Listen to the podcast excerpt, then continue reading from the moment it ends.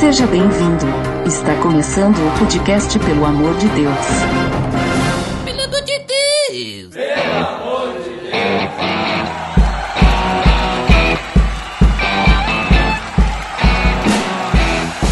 Ar, podcast, pelo amor de Deus, episódio extra, exatamente, mais um episódio extra, e esse é um episódio mensagem, depois do segundo episódio extra, tivemos a mensagem do Edgar Daligrave, link no post, eu pedi pra vocês deixarem lá nos feedbacks se curtiram a ideia dos episódios extras, né, se curtiram a ideia de ter uns episódios assim, mensagem, e falaram que sim, e que queriam mais episódios assim, então aqui estamos com mais um episódio, dessa vez com uma mensagem sobre oração, do Mauro Silas Sambiase, ou a gente chama ele de Silas mesmo, e ele já esteve aqui no Pelo Amor de Deus, esteve no episódio 33, falamos sobre a vida de Jesus, link no post! Então fica aí com os nossos recadinhos das redes sociais e depois então com a mensagem do Silas sobre oração.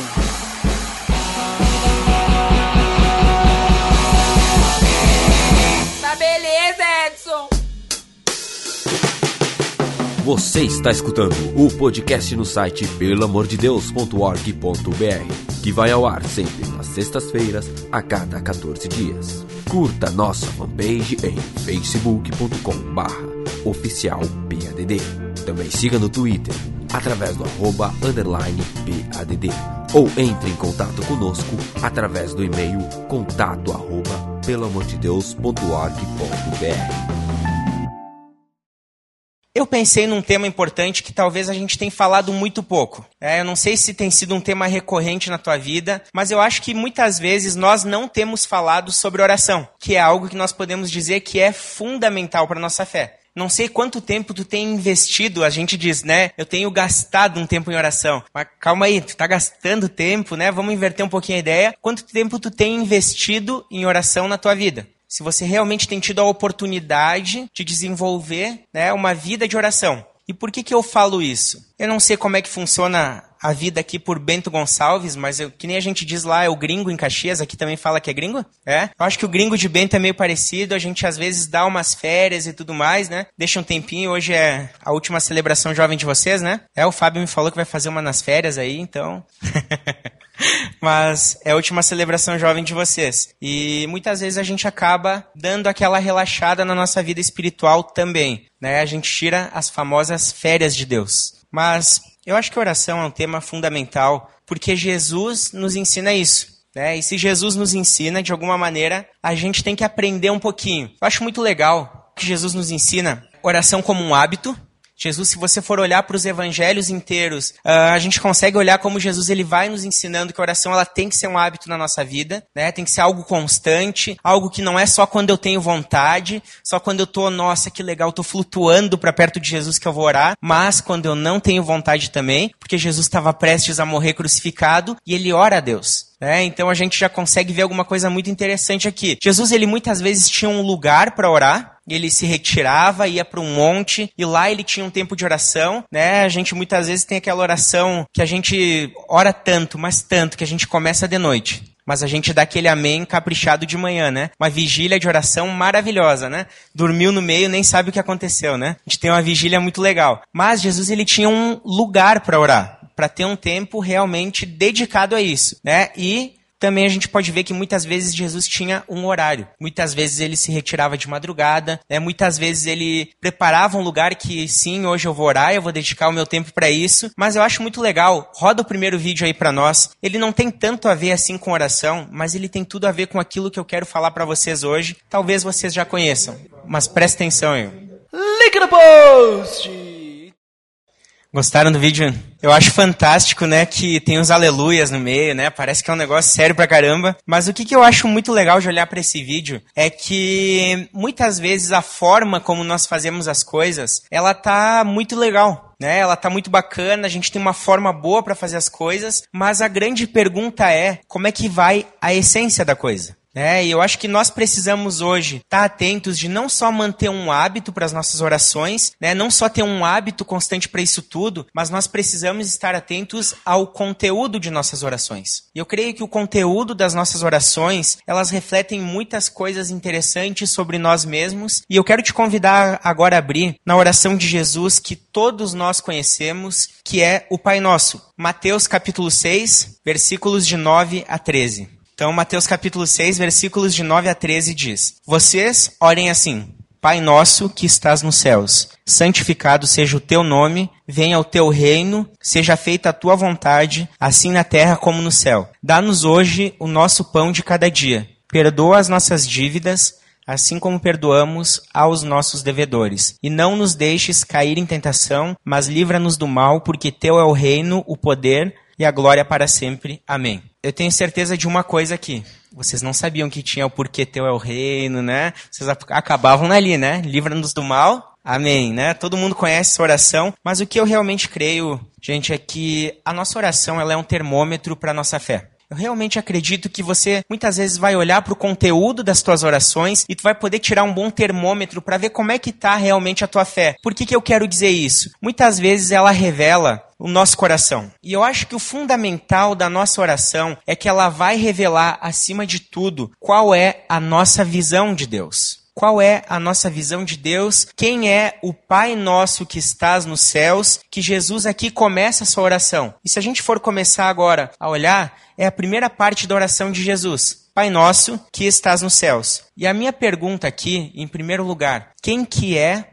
o Pai Nosso a quem Jesus orava e quem é o Pai a quem você está orando. A gente pode pensar aqui, né, de quem realmente ele é, de quem nós estamos orando. E eu não sei se tu já ouviu essa frase aqui. A oração tem poder. Já ouviu essa frase? Né? Eu acho interessante que nós no meio cristão a gente acaba criando alguns jargões, né? E essa é uma delas. A oração ela não tem poder, né? A gente pode entender sim, é uma frase legal, né? É uma frase que é motivadora e dá para entender o que está por trás dela, mas a oração ela nunca teve poder. Quem tem poder é o Deus a quem nós dirigimos as nossas orações. É uma inversão completa de paradigmas. Quem tem poder é Deus. A oração na qual eu estou dirigindo esse Deus pode muitas vezes mover a mão dele ou não, mas a oração não teve, nunca tem e nunca vai ter poder. E Jesus começa aqui com Pai Nosso. Em primeiro lugar, Pai, por quê? Eu e você fomos aceitos como filhos de Deus. E esse é um grande privilégio. Eu e você somos filhos de Deus. Jesus reconhecia isso, não só porque ele era filho, como a gente propriamente diz, mas porque Jesus está nos ensinando isso e ele traz o nosso com uma ideia bem clara de que nós somos membros de uma comunidade. Não existe cristianismo sozinho. Né? Eu não posso desenvolver o um cristianismo sozinho lá no meu quarto. Eu preciso desenvolver o meu cristianismo dentro de uma comunidade.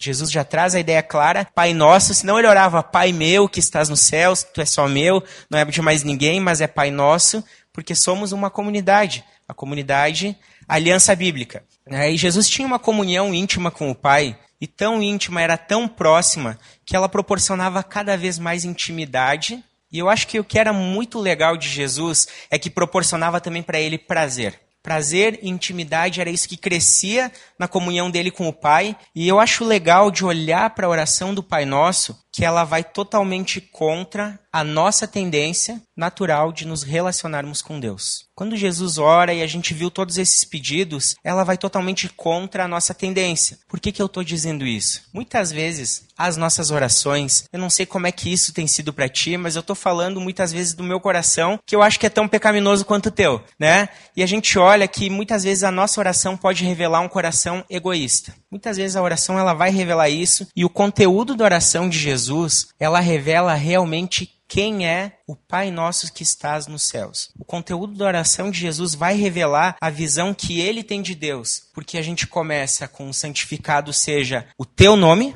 venha o teu reino, seja feita a tua vontade. Eu não achei minha em nenhum momento aqui, eu achei teu, teu e tua. Jesus traz, em primeiro lugar, uma visão clara de quem é o Pai, quando ele realmente reconhece essas três coisas: que o nome de Deus tem que ser santificado, que o reino dele tem que vir e esse reino tem que estar no nosso meio e que a vontade desse Deus tem que ser feita. Jesus reconhece claramente isso tudo e a gente vai entender um pouquinho melhor cada uma das partes e o porquê que isso é tão profundo. Por que, que esse conteúdo de Jesus aqui é tão profundo? santificado seja o teu nome. Tá? É assim que ele começa. Basicamente, a gente pode entender como essas duas formas: que o teu nome seja honrado, que o teu nome seja reverenciado. O foco da oração aqui não é nós, não é a nossa pessoa, mas é o próprio Deus. Que o teu nome seja reverenciado, que o teu nome seja honrado. Eu acho muito interessante isso que Jesus começa dessa maneira e logo na sequência ele já traz o venha o teu reino. O que, que significa vir o teu reino? Não é somente a segunda vinda de Cristo, porque ele prometeu que vai voltar, mas não é somente isso.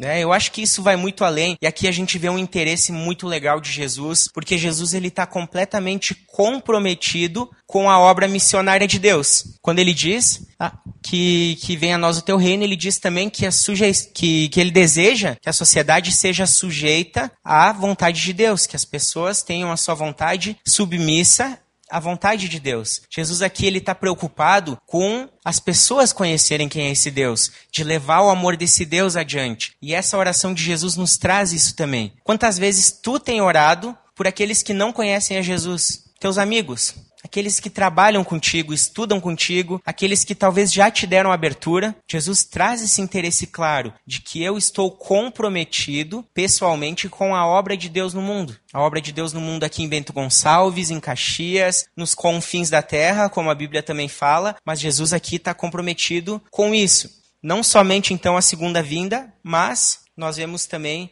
uh, esse desejo de Jesus de que a nossa sociedade por pior que ela esteja hoje, ela seja submissa à vontade de Deus. Tá? Então esse foi um pedido muito interessante de Jesus e esse talvez seja feita a tua vontade. Eu acho que é o pedido mais difícil de Jesus até então. Talvez seja o pedido mais difícil de Jesus até aqui, porque tu pode olhar para a vida de Jesus e talvez tu imagine, ok, Jesus estava tranquilo, estava numa vida boa, mas quando tu olha os últimos momentos de Jesus, se você leu a Bíblia e você realmente olhou, Jesus ele está pronto para ser crucificado. Jesus sabia disso e ele sobe para o monte para orar. E aí Jesus está lá em cima do monte, né? E aí ele começa a orar, os discípulos dormem, mas Jesus, prestes a ser crucificado, ele ora: Pai, se for possível, afaste de mim esse cálice. Até aqui tranquilo, é um pedido natural. Quem é que gostaria de passar o que Jesus passou? Mas a coisa não para ali. Ele continua dizendo: Mas seja feita a tua vontade. Se puderes, faça a minha. Se tu quer mesmo, faça a minha vontade, mas seja feita a tua. Esse foi o pedido mais difícil de Jesus, e quando a gente olha aqui, até então ele submete tudo debaixo de Deus. Ele louva o nome de Deus, exalta o nome desse Deus, ele pede que a sociedade seja submissa a Deus, mas aqui é muito interessante porque Jesus reconhece nitidamente que a vontade do Pai deve prevalecer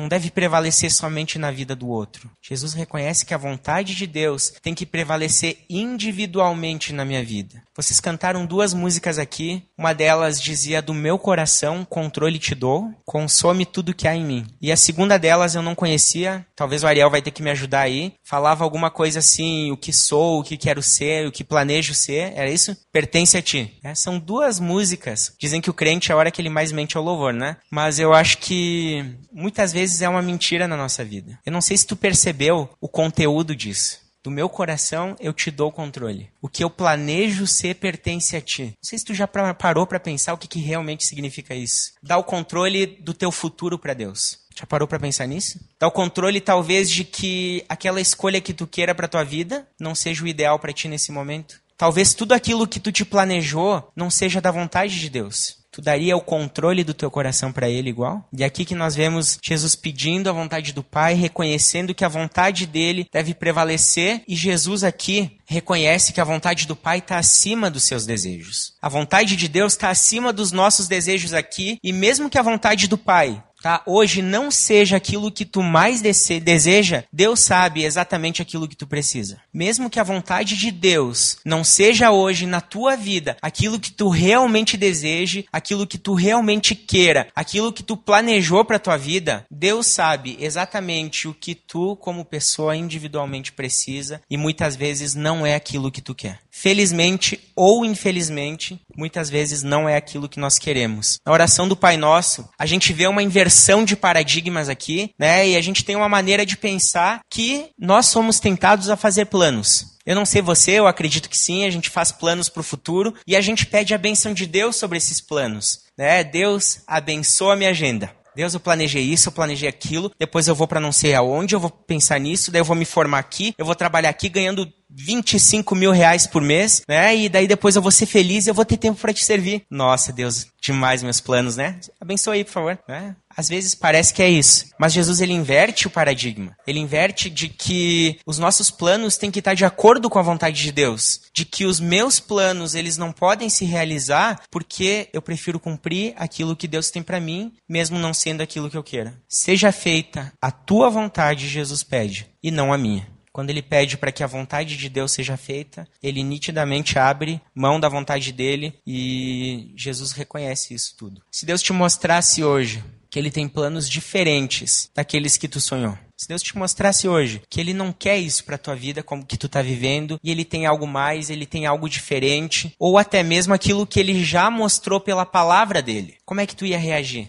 Como é que seria a tua reação? Como é que tu agiria diante de Deus? Será que tu ia ficar brabo, revoltado, abandonava a tua fé, deixava dela de lado, largou essa verdade toda que tu viveu até aqui? Como é que seria a tua reação? Infelizmente, muitos jovens têm largado a vida com Deus porque não querem seguir os planos de Deus. Infelizmente, muitos jovens têm entrado, saído das igrejas, não têm tido compromisso porque não estão dispostos a abrir mão. Infelizmente isso tem acontecido. E muitos deles voltam quebrantados porque descobrem que a vontade deles não pode trazer felicidade e sim a vontade de Deus. Muitas vezes isso tem acontecido, infelizmente. Se a gente for partir para os pedidos de Jesus, nós vamos ver que em primeiro lugar, Jesus ele pede o pão nosso de cada dia. Quando tu olha o pão, né, eu fico imaginando, pô, Jesus, o pão, não podia pedir a picanhazinha nossa de cada dia? O X-bacon de cada dia?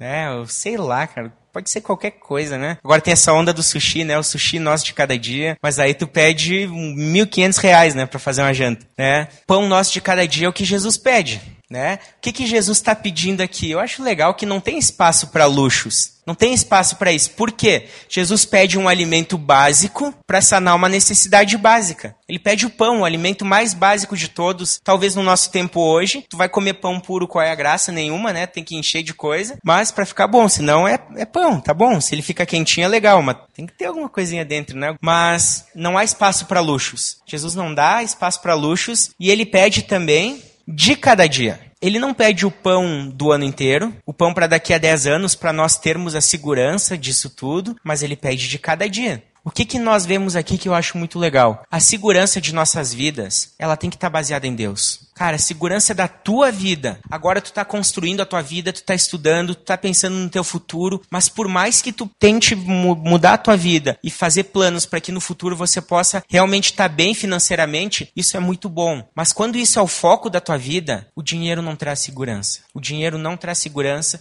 tanto é que a Bíblia fala: não ponham a certeza de vocês nas coisas incertas como o dinheiro. A nossa segurança ela tem que estar em Deus. A nossa segurança não pode estar na pessoa que está do nosso lado, não pode estar nos nossos amigos, ela tem que estar em Deus. Não é o dinheiro que vai te trazer segurança, e a Bíblia nunca falou que dinheiro traz segurança para ninguém. O que traz segurança é um relacionamento íntimo com Deus, porque ele prometeu que nunca vai nos deixar faltar nada. Essa foi a promessa de Deus. E ele pede o pão nosso de cada dia. Deus irá suprir nossas necessidades básicas e não os nossos caprichos. Lembra sempre disso. Jesus não viveu uma vida de luxos. Ele não viveu uma vida de luxos. Jesus ele prometeu não que ele vai suprir tudo aquilo que tu quer, os teus caprichos e aquilo que tu acha maravilhoso, mas ele vai te dar o que tu precisa. Lembra sempre disso. Ele sabe o que tu precisa. Muitas vezes a gente pode ter uma vida mais simples, uma vida um pouco mais tranquila, uma vida com mais tempo para Deus, uma vida para disponibilizar para os outros, se a gente entender que a nossa segurança tem que estar tá nesse Deus. E por fim, os pedidos de Jesus aqui passam pela santidade. Por quê? Porque ele traz, perdoa as nossas dívidas, e eu acho muito legal que ele mesmo se coloca uma condição. Assim como perdoamos aos nossos devedores. Não adianta tu chegar e pedir o perdão de Deus se tu não tem liberado perdão para as pessoas. Jesus mesmo pede isso para Deus para que ele perdoe e tudo mais, Mas não adianta tu chegar aqui, Deus, eu te louvo, Deus, me perdoa porque eu tenho feito tanta coisa errada. E aí o cara chega lá na rua, não te devolveu, sei lá, um chiclete do ping-pong quando tu era criança, né? Que tu pegou, que ele pegou de ti e com figurinha, né? Porque eles tinham umas figurinhas muito legais, né? E aí tu não perdoa o cara. Né? A Bíblia fala que as dívidas que os outros têm com a gente não se comparem nada à dívida impagável que nós tínhamos com Deus. E se eu não tenho liberado perdão, eu sou um cristão incoerente. Na verdade, nem cristão eu posso ser, porque a base do cristianismo é o perdão. Eu fui perdoado de uma dívida imperdoável,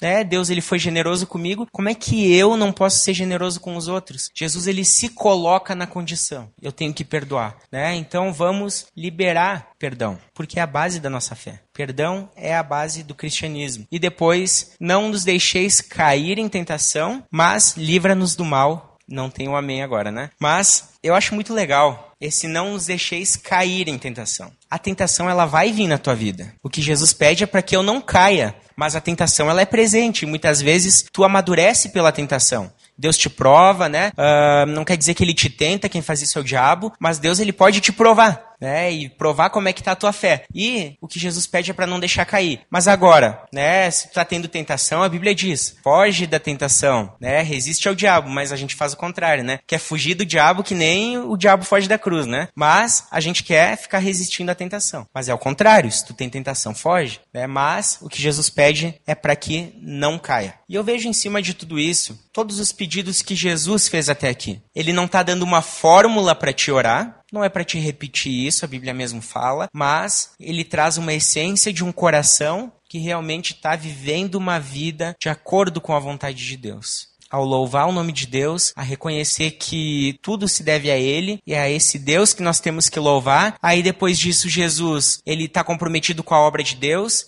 depois disso, a gente vê então Jesus pedindo que a vontade de Deus seja realizada nas necessidades básicas. Jesus não chega pedindo nada demais, não dá meu carro zero de todo ano. Ele pede o pão, ele pede o básico e, por fim, os pedidos de Jesus são relacionados à santidade. Eu não sei qual é a tua visão de Deus hoje. Eu não sei como é que tu tem enxergado esse Deus, mas eu realmente acredito que o conteúdo da tua oração reflete o Deus em que tu acredita conteúdo dessa tua oração vai mostrar quem é o Pai Nosso que estás nos céus para ti. Quero rodar mais um vídeo aí. Bota aí o vídeo para nós então, que fala um pouquinho disso e do quanto nós precisamos conhecer esse Pai. Link no post! Acho muito legal esse vídeo, porque a criançada reconhecia tranquilamente quem era sua mãe, mesmo com os olhos vendados. Né? E eu acho que se a gente trazer um pouquinho isso para nossa vida cristã, em muitos momentos a gente realmente precisa, assim como elas faziam, né? Saber exatamente quem é a nossa mãe, quem é o nosso pai, na verdade, é, e reconhecer ele mesmo com os olhos vendados, mesmo quando a situação não está tão fácil assim. Porque a visão que nós temos de Deus vai mostrar se nós acreditamos que ele é Deus e que é ele quem tem que ser louvado, ou se nós acreditamos o contrário, que nós somos pequenos deuses e nós temos alguém que está aí para nos servir a visão é completamente diferente. Né? E aí nós podemos decidir o cristianismo que a gente quer viver. Mas eu realmente acredito que nós precisamos reconhecer quem é esse nosso Pai para poder viver uma vida, para glorificar Ele, para servir a Ele, para estar tá comprometido com a vontade dele e para estar tá comprometido com a obra dele nesse mundo. Quero te convidar agora a baixar tua cabeça e quero te fazer umas perguntas. Quero te convidar a refletir em cima disso. As tuas orações hoje revelam que você realmente conhece o Pai? As tuas orações, o conteúdo delas, a forma que tu tem orado hoje, revela que tu realmente conhece o Pai e que é a vontade dele, que é o nome dele que tem que ser exaltado? Tu tem vivido e refletido um Jesus que é Senhor sobre a tua vida? Ou em muitos momentos tu mesmo tem te colocado como Senhor?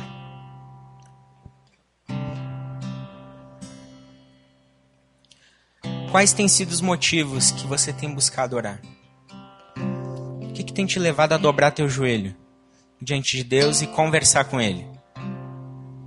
São motivos legítimos? Será que muitas vezes eles são egoístas?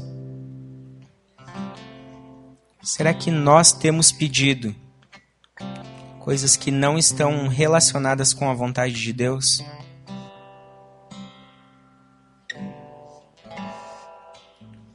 Pensa um pouco nisso.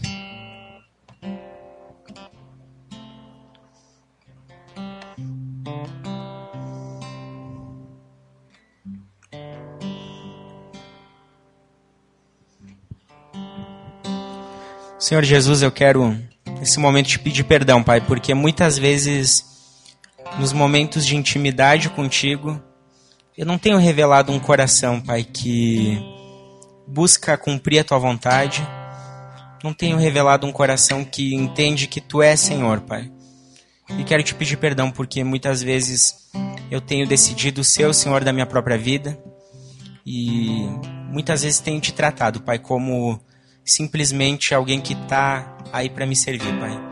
Mas eu quero te pedir, Deus, que possa transformar cada um aqui, Deus, e que sejamos pessoas de oração, pessoas que realmente dobram o joelho, Pai, mas não para pedir coisas, Pai, somente pedir coisas sem sentido, Pai, mas que a nossa vida seja para te glorificar, Deus, e que nós entendemos, Pai, possamos entender de que a nossa vida diz respeito a Ti, Pai os nossos sonhos, aquilo que planejamos, aquilo que há tanto tempo talvez temos pensado para o nosso futuro, Pai.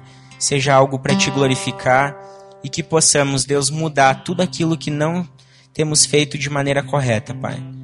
E revela a tua vontade sobre nossas vidas e que possamos viver conforme a tua vontade que já foi revelada na tua palavra, Pai. É isso que eu quero te pedir aqui nessa noite, Deus. Em teu nome, amém.